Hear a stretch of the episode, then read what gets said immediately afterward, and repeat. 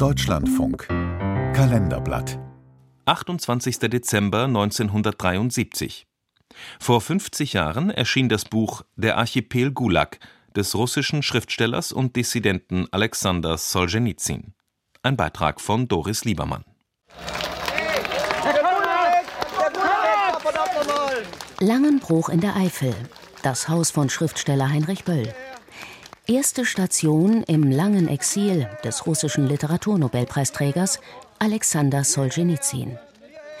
Im Februar 1974 wurde er in Moskau verhaftet und wegen angeblichen Landesverrats zwangsweise in die Bundesrepublik ausgeflogen. Sie verstehen, ich bin sehr müde und äh, ich bin besorgt äh, wegen meiner Familie.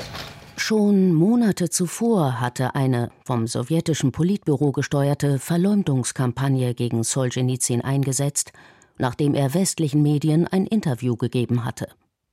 Außerdem war seine Vertraute, Jelisaweta Woronjanskaja, verhaftet worden.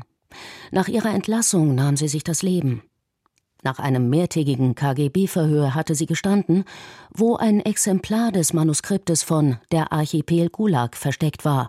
Sie hatte es entgegen der Anweisung Solzhenitsyns nicht verbrannt. Nun, da das Manuskript in die Hände des Staatssicherheitsdienstes gefallen ist, bleibt mir keine andere Wahl, als es unverzüglich zu veröffentlichen. Der erste Teil einer bereits in den Westen geschmuggelten Kopie des Manuskriptes erschien am 28. Dezember 1973 auf Russisch im Pariser Emigrantenverlag Imka Press. Der Archipel Gulag wurde als literarische Weltsensation gefeiert, später in mehr als 40 Sprachen übersetzt und hatte Solzhenitsyns Ausbürgerung zur Folge. Gulag, Kürzel für Glavneue Upravlenie Lagerei, Deutsch Hauptverwaltung der Lager, wurde weltweit zum Schreckenswort für das Inselreich der sowjetischen Straflager und stand für gravierende Menschenrechtsverletzungen, ungeheuren Terror und entsetzliche Verfolgungen. Schon wenige Monate nach der Machtübernahme der Bolschewiki in Sowjetrussland war im Sommer 1918 die Häftlingsarbeit gesetzlich verankert worden. In einer orthodoxen Klosteranlage auf den Solowjetski-Inseln im Weißen Meer entstand das erste große Sonderlager des Gulag, der sich in der Stalinzeit als riesige Gefängnisindustrie über das ganze Land ausbreitete und schließlich von der Beringsee fast bis zum Bosporus reichte. Millionen und Abermillionen Seki, Sträflinge, mussten unter erbärmlichsten Bedingungen auf den Großbaustellen des Sozialismus arbeiten. In diesem Buch gibt es weder erfundene Personen noch erfundene Ereignisse. Menschen und Schauplätze tragen ihren Namen. Solzhenitsyn schrieb zehn Jahre lang im Geheimen am Archipel Gulag.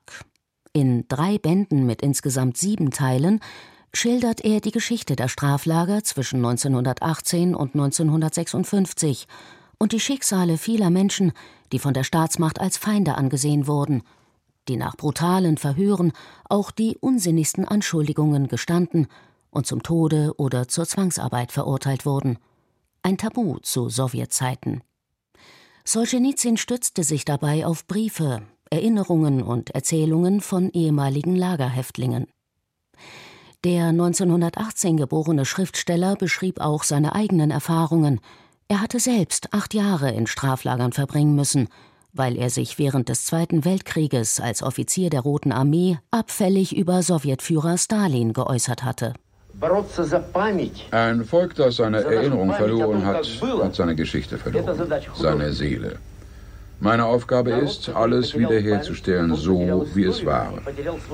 Kunst ist für ihn das einzige humane Kommunikationsmittel unter den Erniedrigten und Beleidigten in einer vom Terror regierten Welt, sagte damals Gerd Wörner, Cheflektor des Schweizer Scherzverlages, in dem schon im Januar 1974 die deutsche Ausgabe erschien. Es gibt Szenen aus Schauprozessen, die sich lesen wie fertige Drehbücher oder fertige Dramentexte, die nur noch der Aufführung harren. In der Sowjetunion wurde der Archipel Gulag erst 1990 vollständig veröffentlicht. Solzhenitsyn kehrte 20 Jahre nach der Ausbürgerung wieder in seine Heimat zurück. Er starb 2008